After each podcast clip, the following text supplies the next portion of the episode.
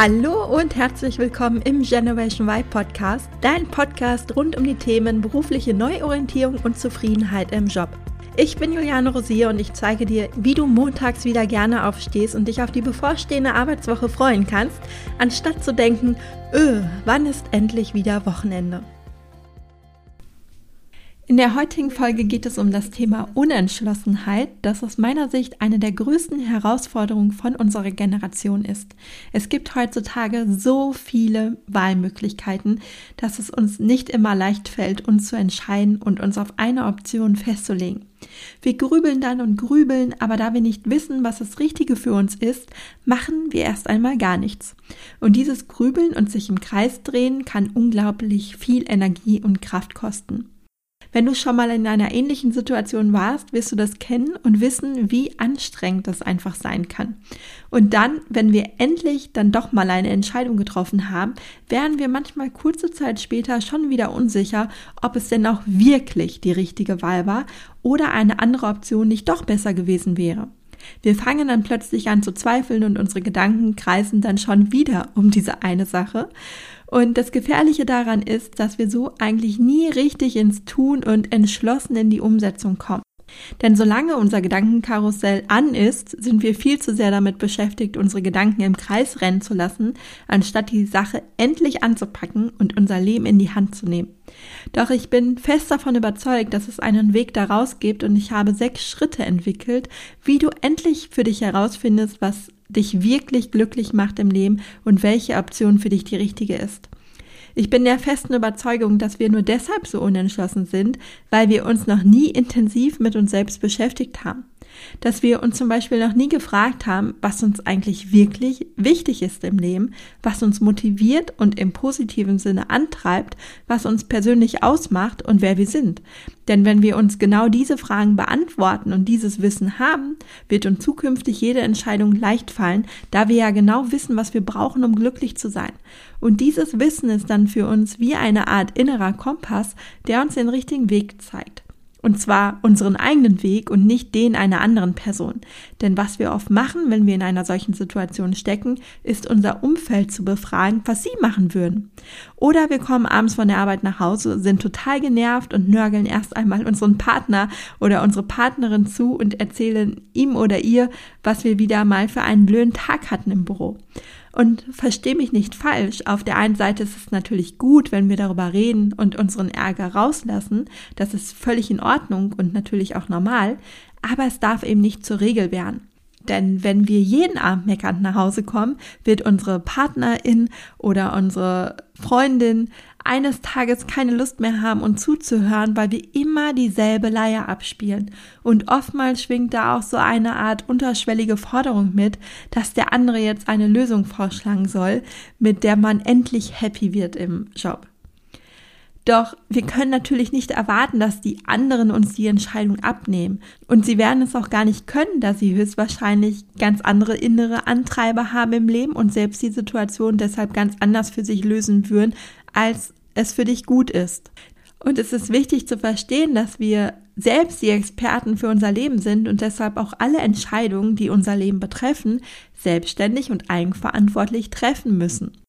Im Folgenden möchte ich dir deshalb sechs Schritte vorstellen, die aus meiner Sicht dafür geeignet sind, unsere verschiedenen Wahlmöglichkeiten, die wir im Kopf haben, für uns zu prüfen, um dann eine bestmögliche Entscheidung zu treffen. Schritt eins: als erstes würde ich dir empfehlen, dass du zunächst alle Optionen sammelst, die dir im Kopf rumschwirren und du dir diese aufschreibst. Versuch dich an dieser Stelle komplett frei von Wertung zu machen. Oftmals haben wir eine Idee im Kopf und dann kommt direkt das Aber und wir erlauben uns nicht, den Gedanken zu Ende zu denken.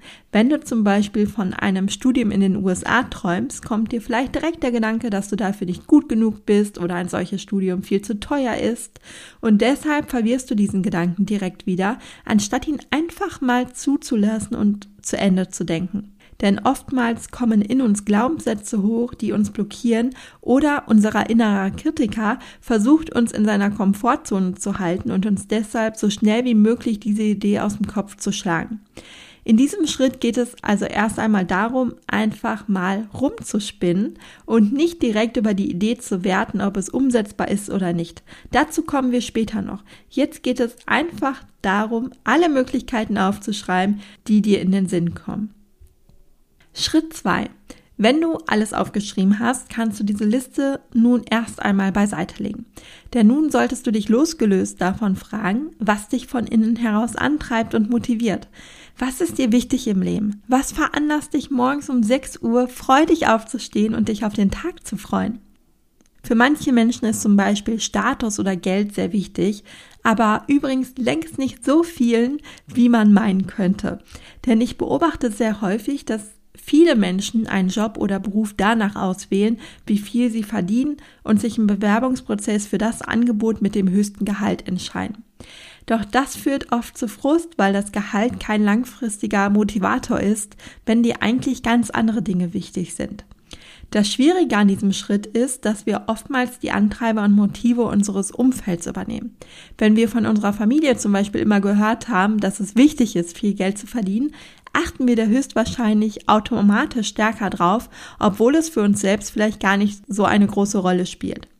Wir hinterfragen es aber vielleicht auch gar nicht, weil wir es für selbstverständlich erachten, einfach weil wir es ja seit unserer Kindheit quasi ständig gesagt bekommen haben.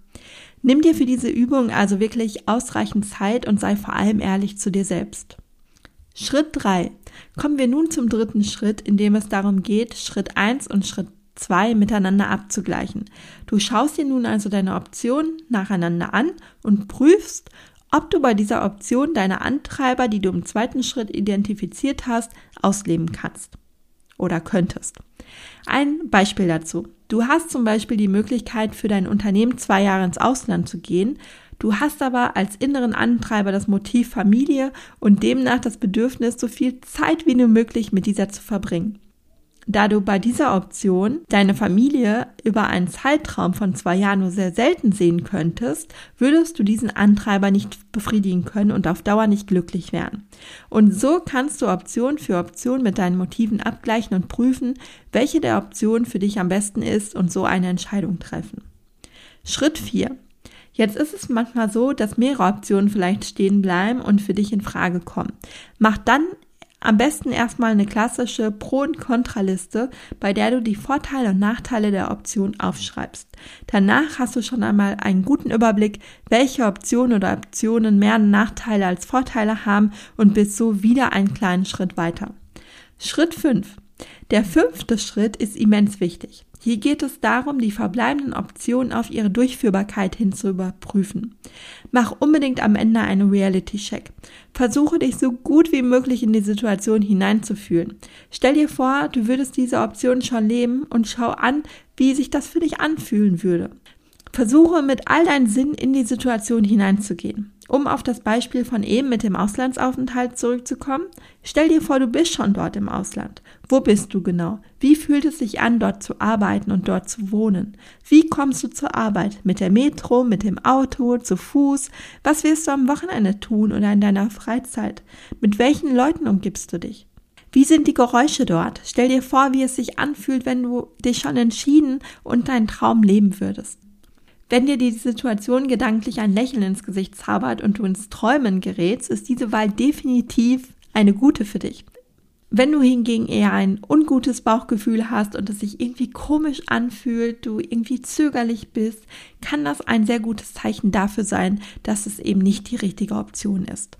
Dann beginne noch einmal von vorne und kontrolliere, ob du bei allen Schritten immer ehrlich zu dir warst oder ob du vielleicht den ersten Schritt nicht sorgfältig genug gemacht hast.